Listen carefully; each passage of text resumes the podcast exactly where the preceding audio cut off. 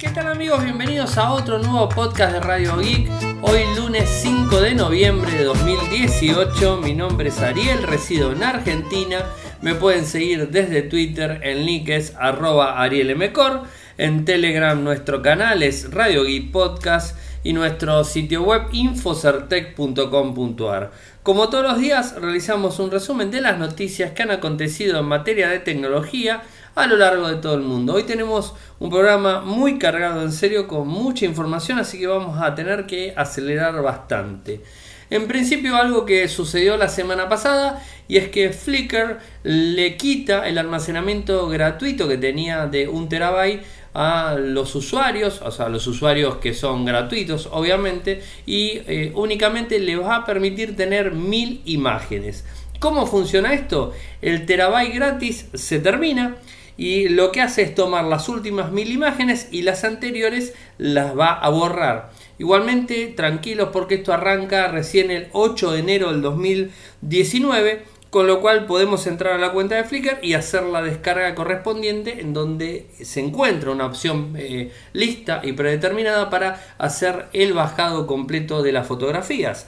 Eh, Flickr en su momento, recuerdan cuando se lanzó, tenía una versión paga y una versión gratuita donde tenía límites. Obviamente después decidió Yahoo levantarle el límite a una versión de un tera que era casi casi, digamos, este eh, ilimitada, por así decirlo, y ahora decide, eh, porque no se está monetizando, obviamente la idea de estos servicios es que se moneticen, y justamente es reducirlo a las mil fotos. Si tenemos menos de mil fotos y vamos subiendo, subiendo, subiendo, subiendo, cuando llegamos a las mil fotos se para la subida, no se pueden subir más de mil fotos. Y si queremos subir más de mil fotos, o eliminamos, o la otra que queda es... Eh, comprar la cuenta eh, paga y de esa manera ya no tendrías ese inconveniente.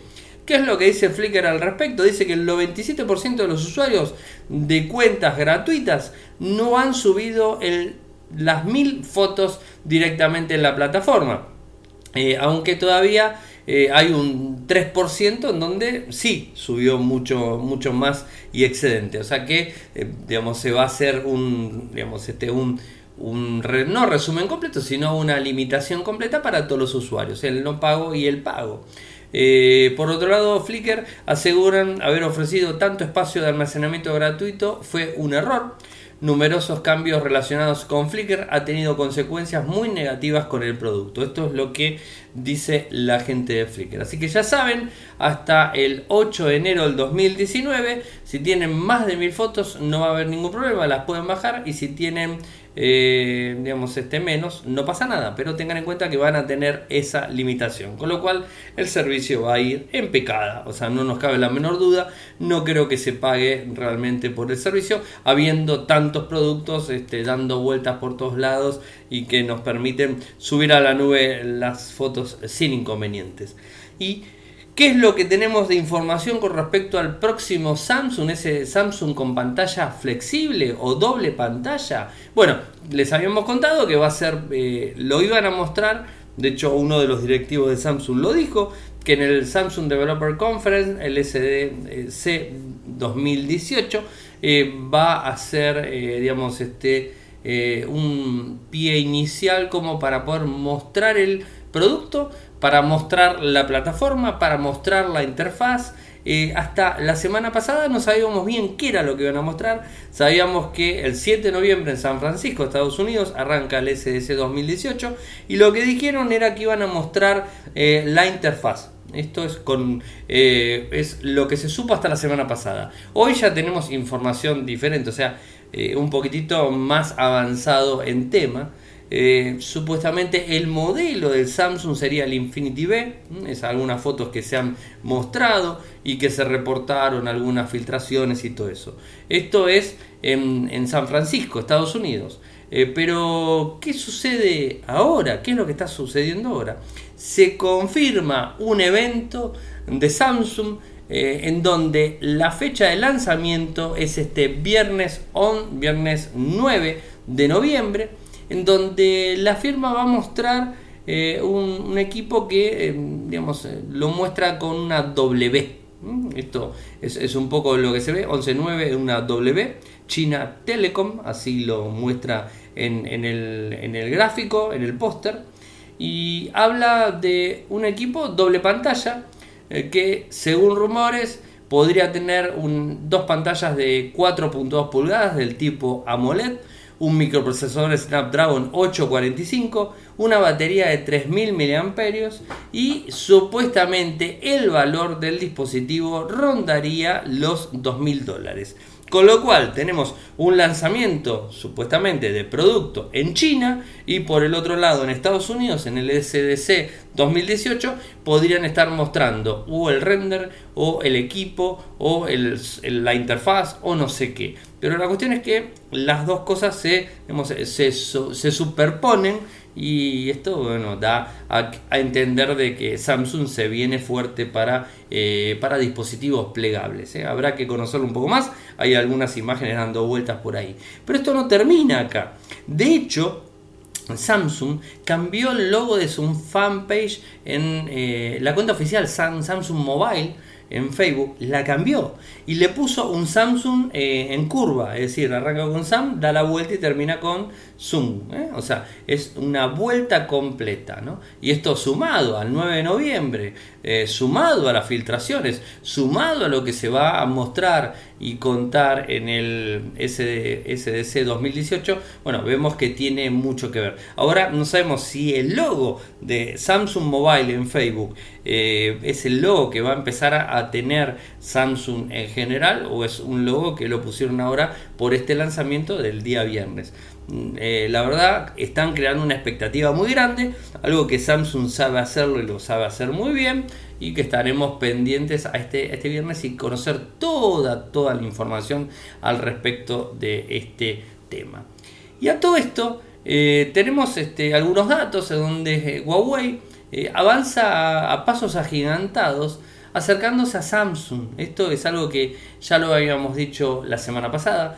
Publicamos la nota, o sea, publicamos la nota en Infocertec, tal cual les habíamos dicho, así que tienen todo el reporte completo, pero no solamente Samsung, lo tenemos a Xiaomi, lo tenemos a OnePlus, o sea, son varios los fabricantes chinos que están avanzando muchísimo y empezando a eclipsar el poderío que tiene Samsung a nivel mundial. O sea, no creo que lo, digamos, lo tiren abajo completamente, pero les hicieron bajar en el último cuarter eh, un 13%, mientras que Huawei subió un 33%, ¿eh? y Xiaomi subió un 25%, Oppo un 4%, eh, o sea, Vivo un 7%, ¿no?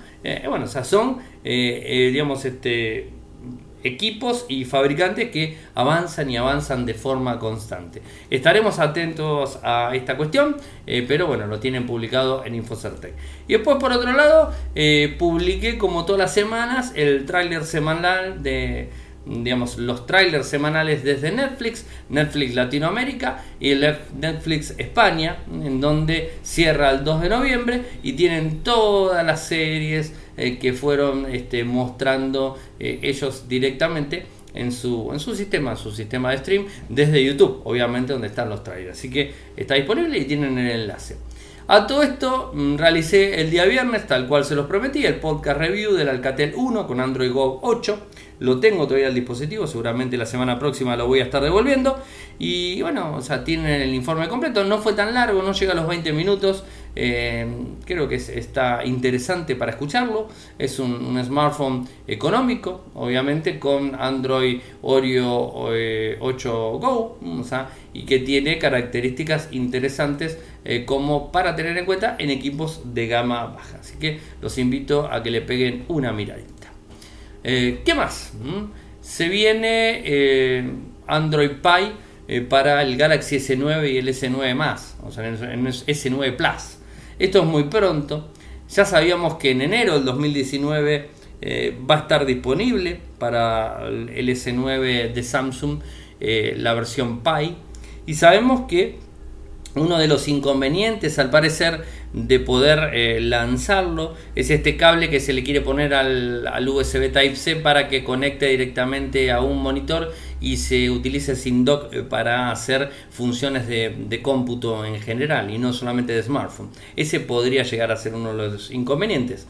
Eh, igualmente tenemos algunos videos filtrados y imágenes directamente de la beta que eh, digamos que es casi casi final de la que vamos a estar viendo muy muy pronto en el S9 así que a estar atentos eh, porque eh, se viene muy pronto. Medio atrasado podríamos decir a Samsung con el S9 y bueno, con lo que vendría a ser Android Pie, un poquitito atrasado por así decirlo, eh, pero bueno, siempre Samsung, eh, como lo hizo desde primer momento, los parches de actualizaciones mensuales, al menos en gama media premium, en gama alta, eh, lo realiza todos los meses sin ningún tipo de inconvenientes, con lo cual el dispositivo siempre está actualizado y digamos en las actualizaciones del sistema operativo eh, es como si bien se demora un poco las termina actualizando ya les dije en gama media premium en gama alta terminan actualizando normalmente.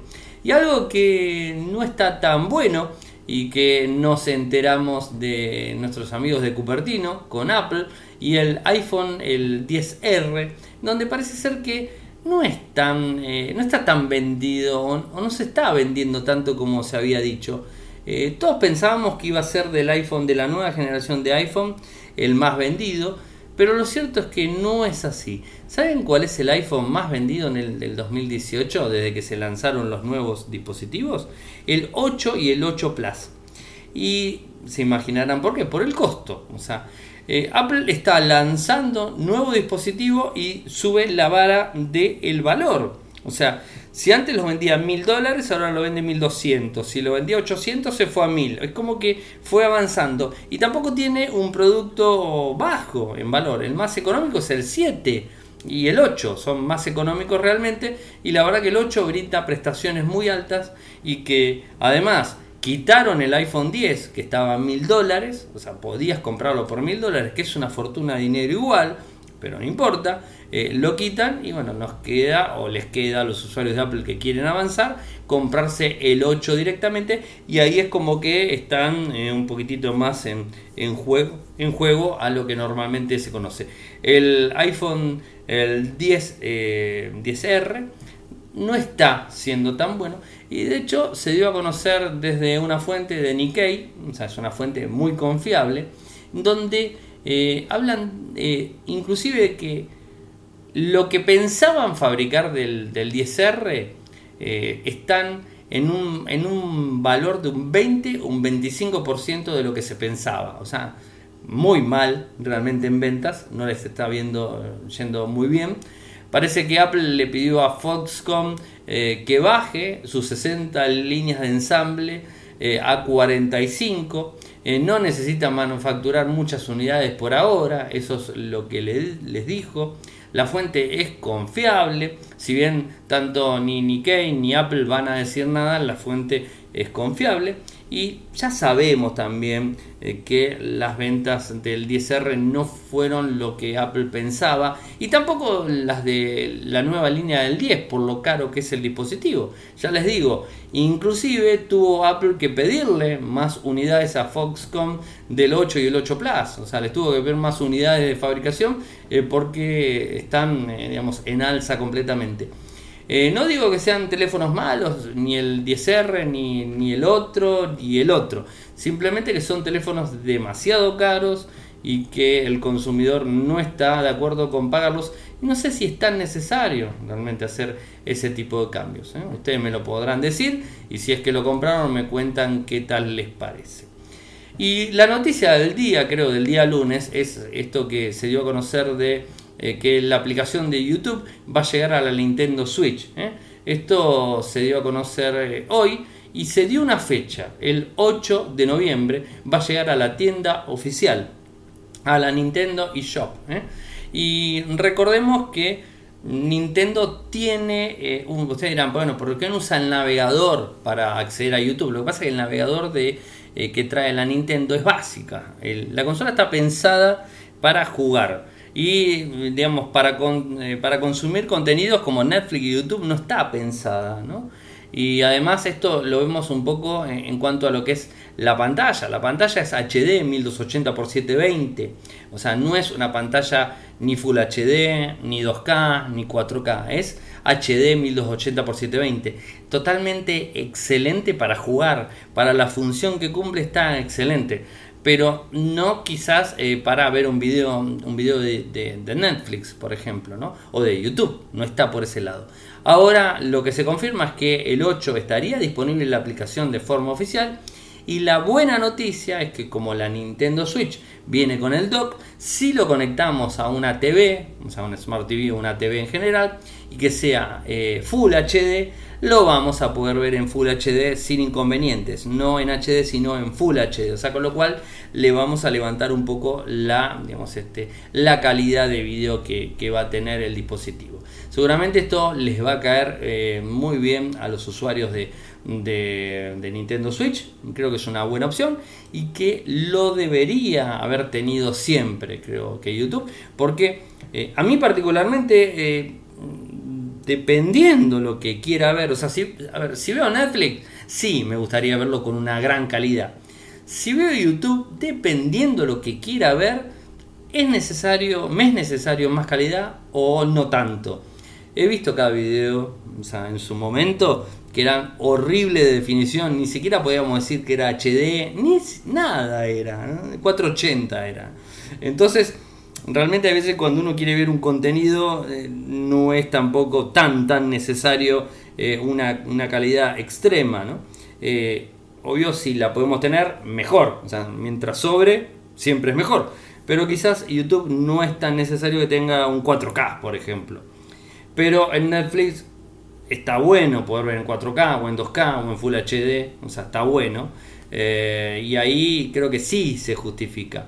Aunque hay, veces me, pongo a ver y, cuando viajo en transporte público encuentro a personas con diferentes teléfonos que, no son los super teléfonos y los ves que están eh, viendo vídeos de Netflix, viendo vídeos de YouTube y, todo eso. Entonces es como que uno piensa, eh, no es tan necesario una gran resolución.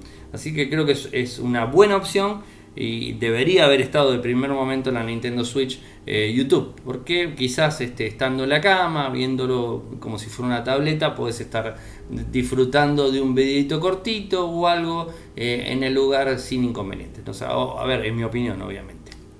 Y una buena noticia para los usuarios de España, en donde Movistar eh, está ya disponibilizando lo que sería eh, o poniendo en disponibilidad, mejor dicho, las famosas eSIM eh, para los iPhone 10S, eh, 10S Max y 10R. Están disponibles esta SIM virtual.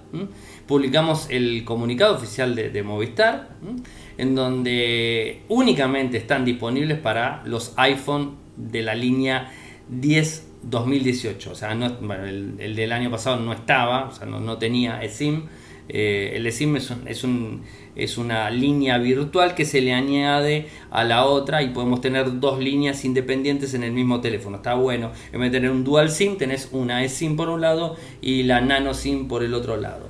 Eh, está la imagen de Movistar ahí donde los muestra. Eh, bueno, cómo se activa, o sea, cómo se hace para todo esto, cómo se consigue la misma, la misma línea, cuánto sale. Lo hemos publicado en Infocertec. Eh, está, está bueno. O sea, esto para los que utilizan eh, este teléfono creo que es una, una buena opción. Están los costos, ¿eh? así disponibles para que lo vean. Eh, así que es, un poco ver el artículo. Eh, la eSIM eh, tiene las mismas condiciones económicas que las tarjetas SIM físicas. En el caso de las altas nuevas, 0 euros. Para duplicados de tarjeta, 11 euros. Y después está el enlace también en Infocertec para Movistar España. Interesante para quien los quiera. Y ya que hablamos de Apple, les cuento que eh, Apple tuvo que lanzar un nuevo eh, sistema operativo para su Apple Watch, el Watch OS 5.11, porque el 5.1 arruinaba los, arruinaba los smartwatch, ¿eh? los arruinaba directamente.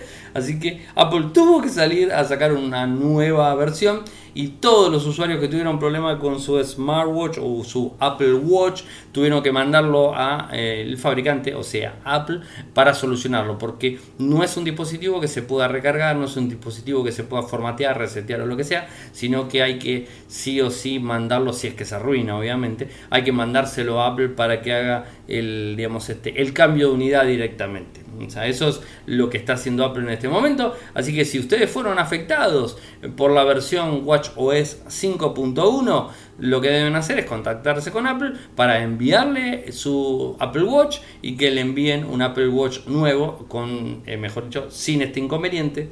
Y ahora sí, supuestamente, pues ya no creo nada en Apple, pueden actualizar a la 5.11 que sustituye la 5.1 si es que no tuvieron problema y si no hace la actualización correspondiente para que funcione bien el dispositivo en general.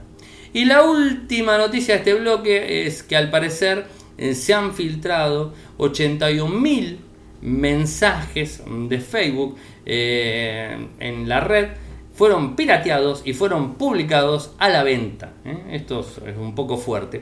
Esto lo reportó la, BBC y dicen que eh, los usuarios que están comprometidos de, Facebook son de Ucrania, de Rusia, Estados Unidos, Reino Unido, Brasil y otros países. Esto lo publicó el día viernes, ya cuando habíamos cerrado nuestro, nuestro informe eh, diario y semanal.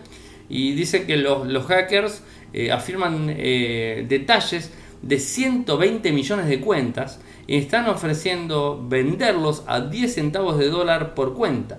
Esto es, eh, digamos, un número importante eh, de mensajes filtrados. No tiene nada que ver con lo de Cambridge Analytica, no tiene nada que ver con la violación de datos de Facebook que se reveló en septiembre.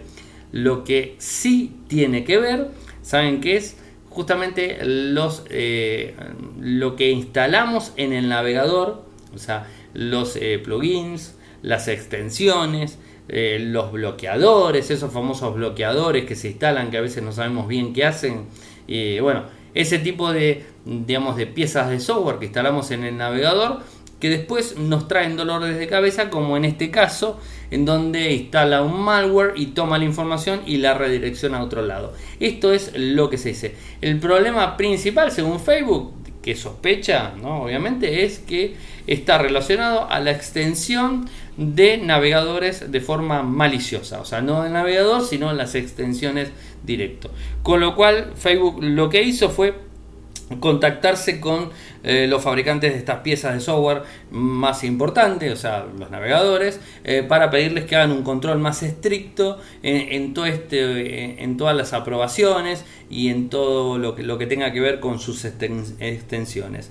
Desde Infocertec lo único que le podemos este, decir a ustedes es que cada vez que van a instalar algo en Chrome, en Firefox, no sé, en Safari también, más que nada Chrome y Firefox, cuando van a instalar algo, fíjense que sean extensiones eh, oficiales, fíjense que sean extensiones eh, que estén dentro de la tienda de cada navegador que no tengan comentarios negativos y que no estén leyendo de forma constante, no, esta extensión tiene un malware, no, esta extensión hace tal cosa, no, esta extensión me generó tal daño, esta extensión me hizo tal otro. O sea, busquen los comentarios. Eh, cuando van a instalar algo, eh, no, no, me quedo solamente en el navegador, también me quedo en iOS, me quedo en iOS es más difícil hacer eso, sinceramente tengo que decir, la verdad es más difícil. Pero en Android, cuando van a instalar algo en Android, fíjense realmente los comentarios de las personas, fíjense qué tipo de puntuación tiene, si es negativa, si no es negativa.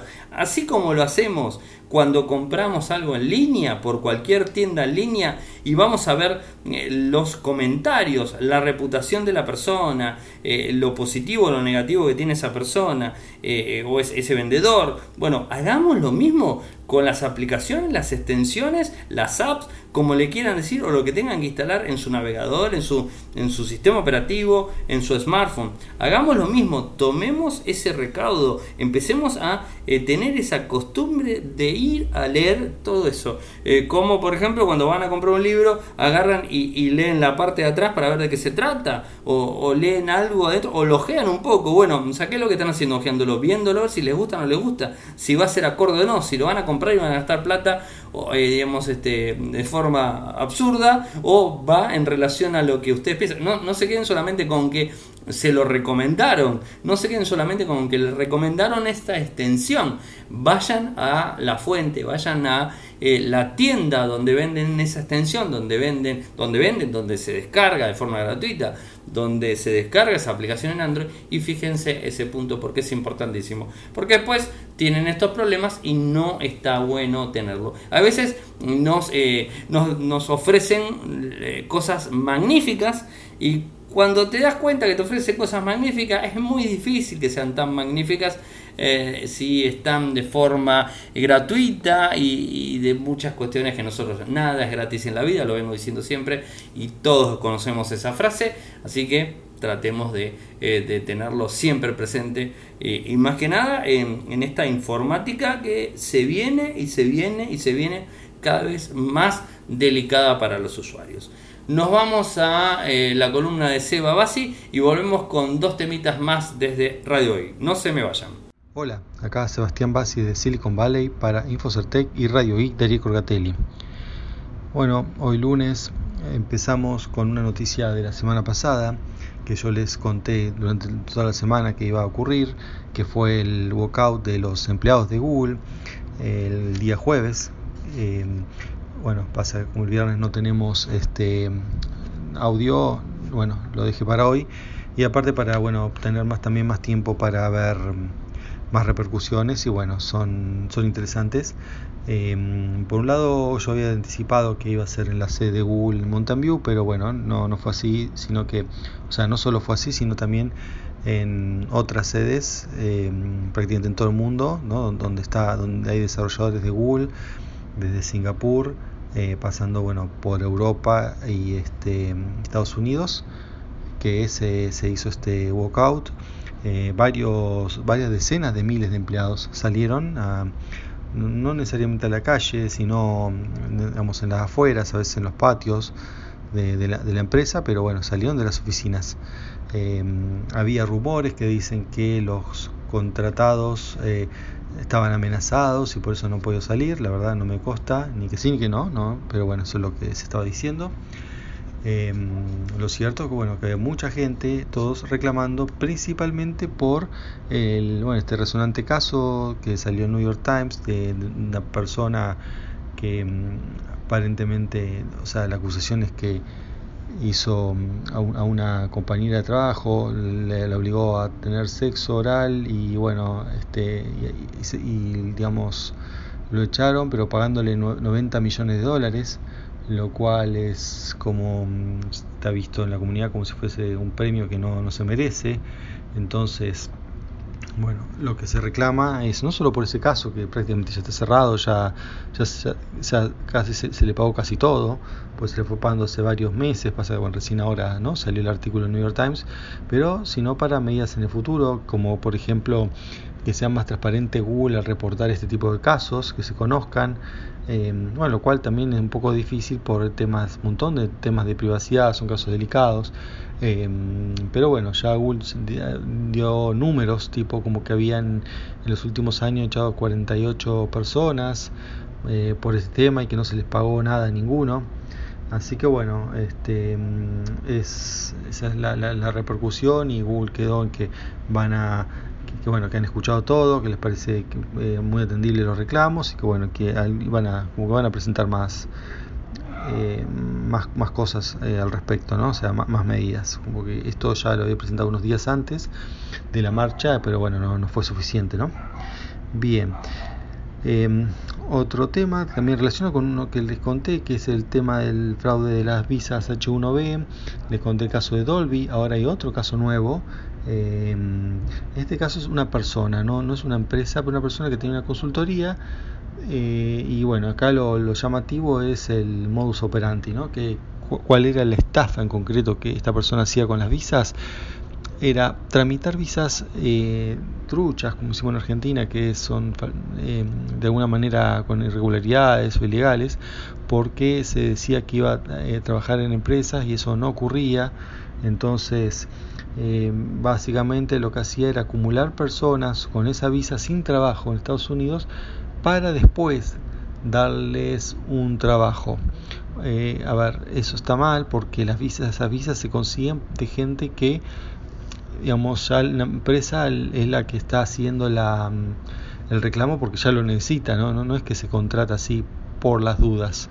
Eh, entonces recuerden, el, fraude anterior era ya sí tenía trabajo, pero se había falsificado un título que no se tenía para tener más posibilidad de obtener la visa, ¿no? pues se requiere que sea alguien especializado.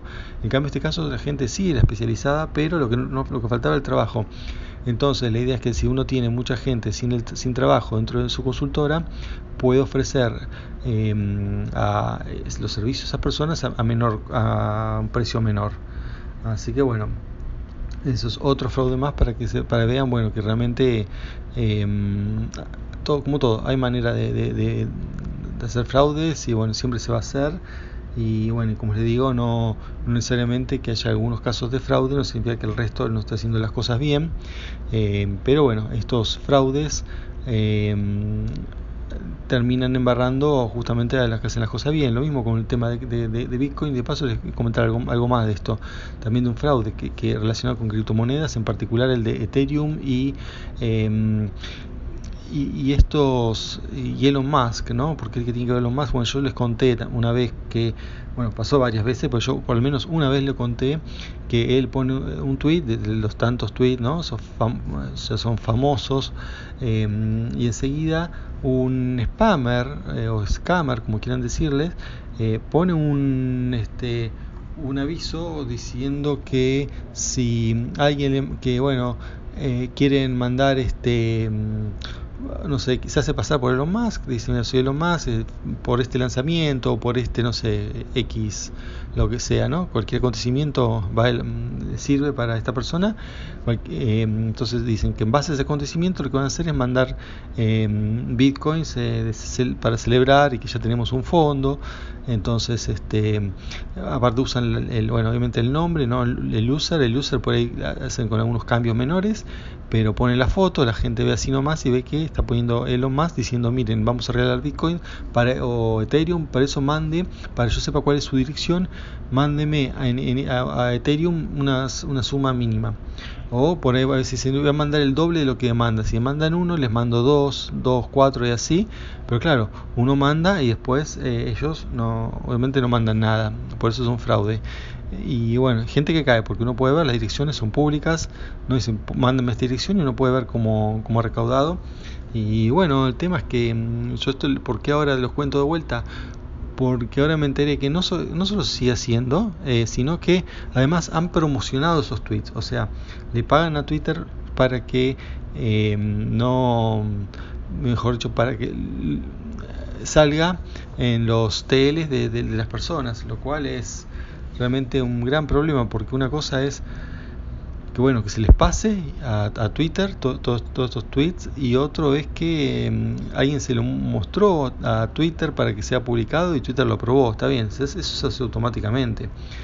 No no es una persona pero bueno esto trae problemas no como mismo con el tema de los avisos de, fe, de Facebook eh, recuerdan lo que les conté la semana pasada donde un periodista se hizo pasar por senadores y así consiguió el, el, el, aviso para más de 200 senadores o diputados de Estados Unidos para poder eh, poner publicidad política, que eso es supuestamente lo que iban a controlar. Así que bueno, estamos viendo que el control eh, es realmente mínimo las redes, o sea, se, los que quieren hacer fraude lo hacen, así que uno como que va, tiene que cuidarse por su cuenta, ¿no? No mucho, no, no, no, no debemos esperar lamentablemente mucho de, los proveedores de las redes sociales y, y, y, y, terceros en general, ¿no? que nos vayan a proteger. Y bueno, y por último, una noticia relacionada con software libre y Microsoft es que ha publicado un, este, se llama Pro, ProDump, eh, la verdad no sé, es un utilitario de bajo nivel, eh, pero lo ha publicado como software libre y para Linux eh, que es un utilitario que ya está en, Windows, o sea, es llamativo ¿no? que ahora esté en Linux para distintas versiones, para Ubuntu, para um, Red Hat, eh, en, con repositorios, todo bien hecho, eh, también en GitHub, o sea, se ve que bueno, cada vez eh, Microsoft tiene más programadores Linux, bueno, aparte obviamente si compró empresas como GitHub va a tener este programadores Linux, eh, y, bueno, en este caso han hecho este programa y además ahora dicen que están haciendo se llama el System Tools, que si no me equivoco es ese que pone los procesos que están corriendo y eso. De nada que la comunidad Linux realmente necesite mucho, porque ya tenemos todas herramientas equivalentes para estas cosas, ¿no? Eh, que yo, yo para Linux quisiera ver un de, Microsoft algo que no hay, es un, no sé, un Word eh, o un Excel. no uso esos programas, eh, me arreglo con otras cosas, pero la verdad que mm, utilitarios para así para programadores no, no sé hasta qué punto ayuda. Sí ayuda por lo menos los programadores algunos están contentos. Eh, bueno por ahí quieren eso no este hacer una cosa que no en la cual venían mal que es estar tener programadores a favor eh, pero en general el programador de Linux ya tiene sus herramientas y de hecho usa Linux entre otras cosas, algunos por ideología, pero otros porque son tienen mejores herramientas ¿no? para programar más que por mm, y no está esperando nada de Microsoft en ese aspecto y bueno realmente donde Microsoft brilla y, y, hace las cosas bien es en, en otro tipo de software para el consumidor final que es donde, donde lidera Así que bueno, pero igual es, una, es un cambio de actitud muy grande, ¿no? Esto desde decir que el open source es un virus a ellos sacar programas open source cada, vez más, puesto en la primera vez, eh, bueno, es un cambio para tener en cuenta.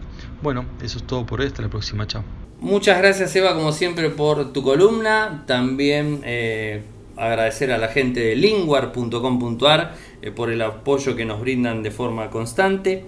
Eh, y a ustedes, eh, que si nos quieren ayudar, sepan que tienen dos formas de hacerlo. O sea, eh, una donación, o sea, de un euro, un dólar, de, una forma más que simple, en PayPal o en Patreon. En PayPal entran a paypal.me barra arielmcor, les va a abrir una pantalla, ahí ponen lo que quieran donar, le dan el ok y lo hacen, o sea, y sin ningún tipo de compromiso. paypal.me barra Y en Patreon es más que simple, www.patreon.com barra Radio www.patreon.com barra Radio ahí mismo hacen exactamente lo mismo, un dólar, un euro, una libra, lo que sea, lo pueden hacer sin problemas eh, y sin compromiso, así que eh, no tienen excusa, si nos quieren ayudar lo pueden hacer perfectamente. Eh, dos cosas, hoy me llegó el Motorola One eh, ya lo tengo en mi poder, lo tengo en mi mano, o sea, eh, ya lo había visto la, semana pasada, lo estoy, digamos, este, utilizando poco, voy a hacer la prueba, la clásica prueba de, unos días utilizándolo. Eh, el, aspecto estético, la verdad que, me gusta mucho.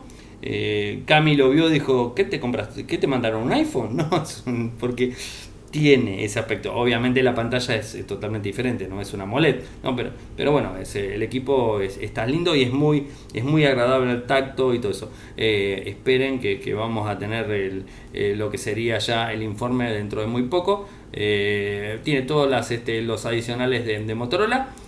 así que tengan paciencia que lo vamos a tener muy pronto, el podcast review y después todo lo demás. Así que bueno. Pero les quería, les quería comentar porque muchos han dicho en Argentina, ¿se acuerdan que la semana pasada estuvimos en el lanzamiento? Y, bueno, este dispositivo está en nuestro país a 20 mil pesos argentinos. O sea, 20 mil pesos argentinos.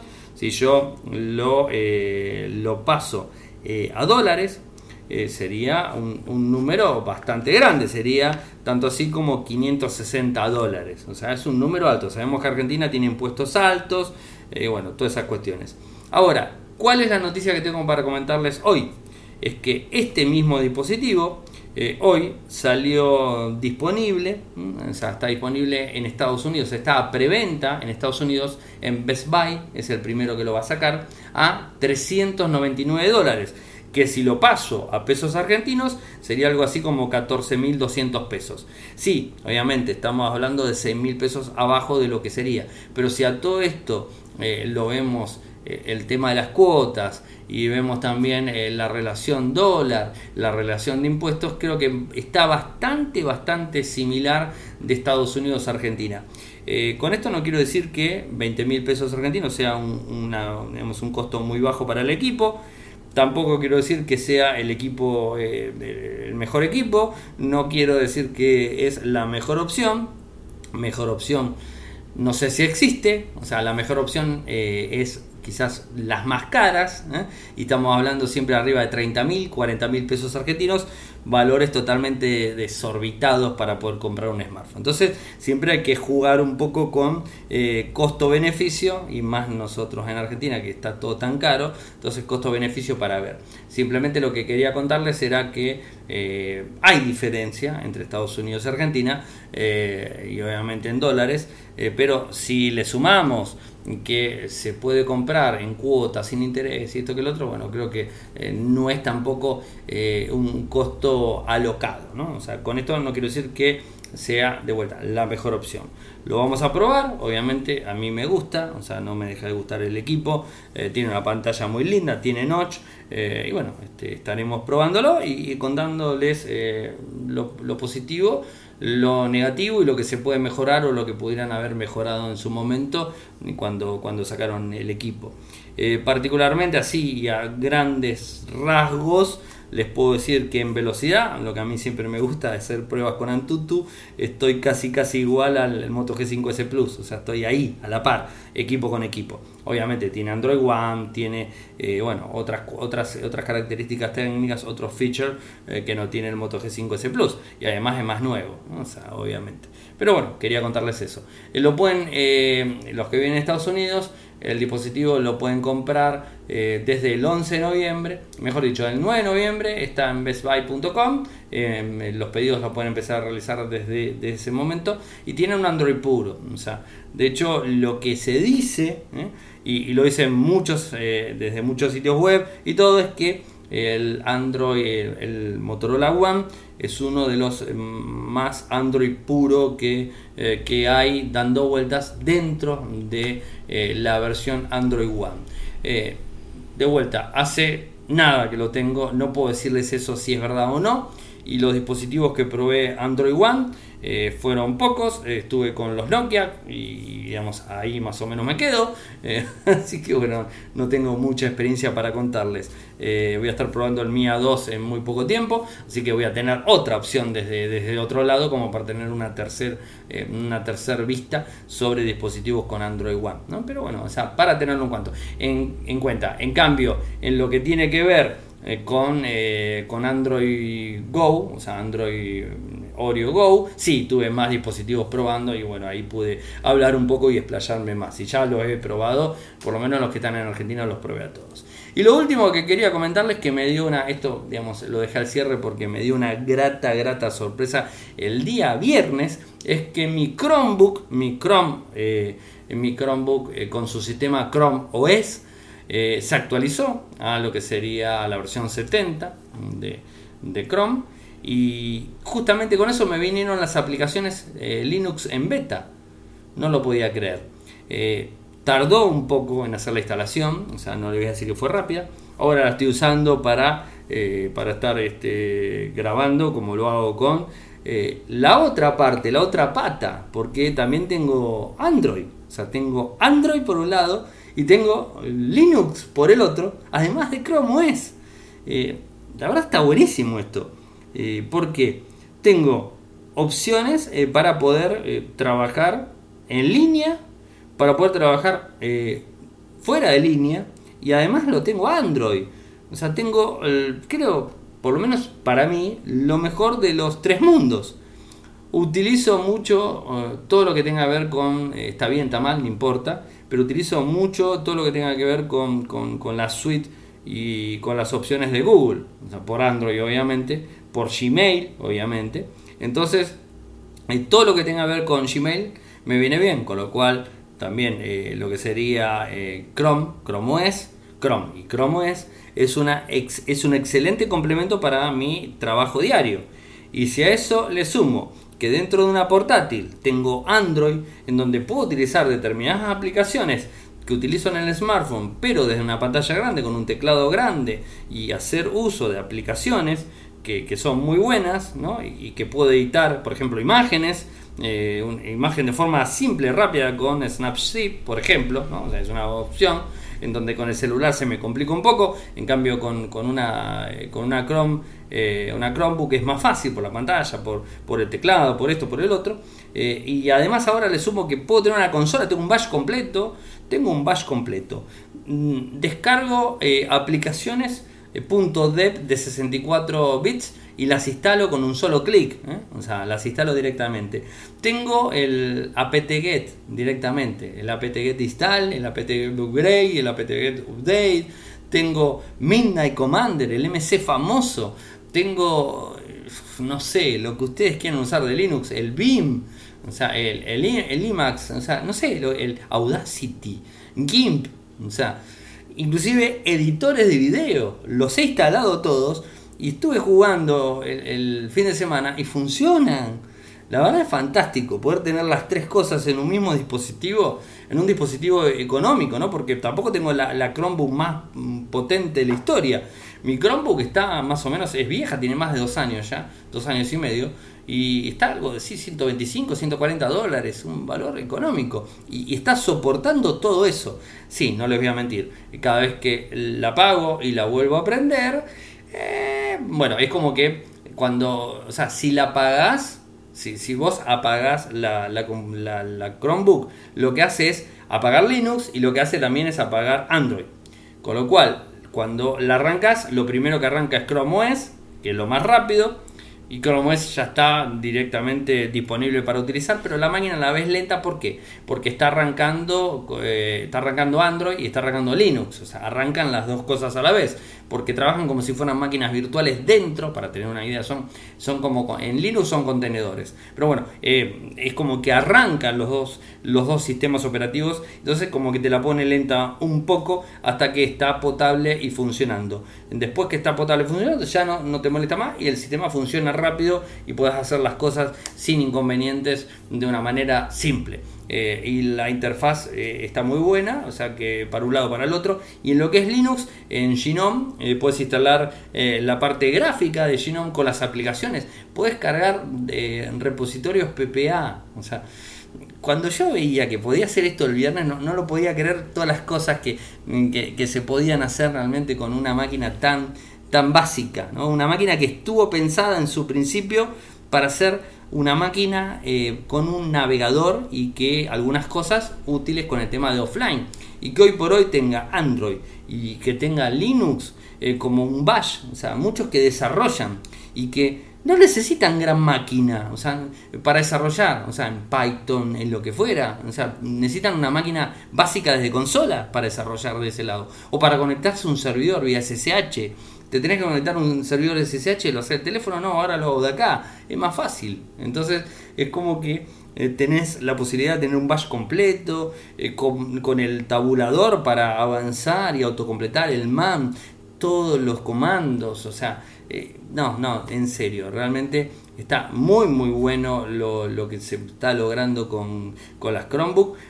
Obviamente hay Chromebooks que son muy caras. Eh, no recomiendo que compren Chromebook que valgan mil dólares, es una locura. Para eso, no sé, comprar, compren otro equipo, ¿no? Pero si están pensando en comprar una Chromebook, traten de buscar algunas, también las que están las reacondicionadas que se venden mucho. Hay muchas Chromebook reacondicionadas que, que, no superan los 300 dólares y son superiores a la mía. La mía tiene 16 GB de almacenamiento interno. Tengo Chrome OS, tengo Linux y tengo, eh, y tengo Android. Y bueno, sí, obviamente le puse una micro CD de 128 para el almacenamiento. O sea, todo el almacenamiento lo tiro ahí adentro. Pero cuando abrís el explorador de archivos o digamos el administrador de archivos, tenés Linux, Android y Chrome OS. Y además tenés eh, lo que sería la opción offline y online de, eh, de G Drive. O sea, tenés todo y además le puedes poner Dropbox, le puedes poner, no sé, lo que se te ocurra. Le puedes, se puede hacer muchísimas cosas con estos equipos.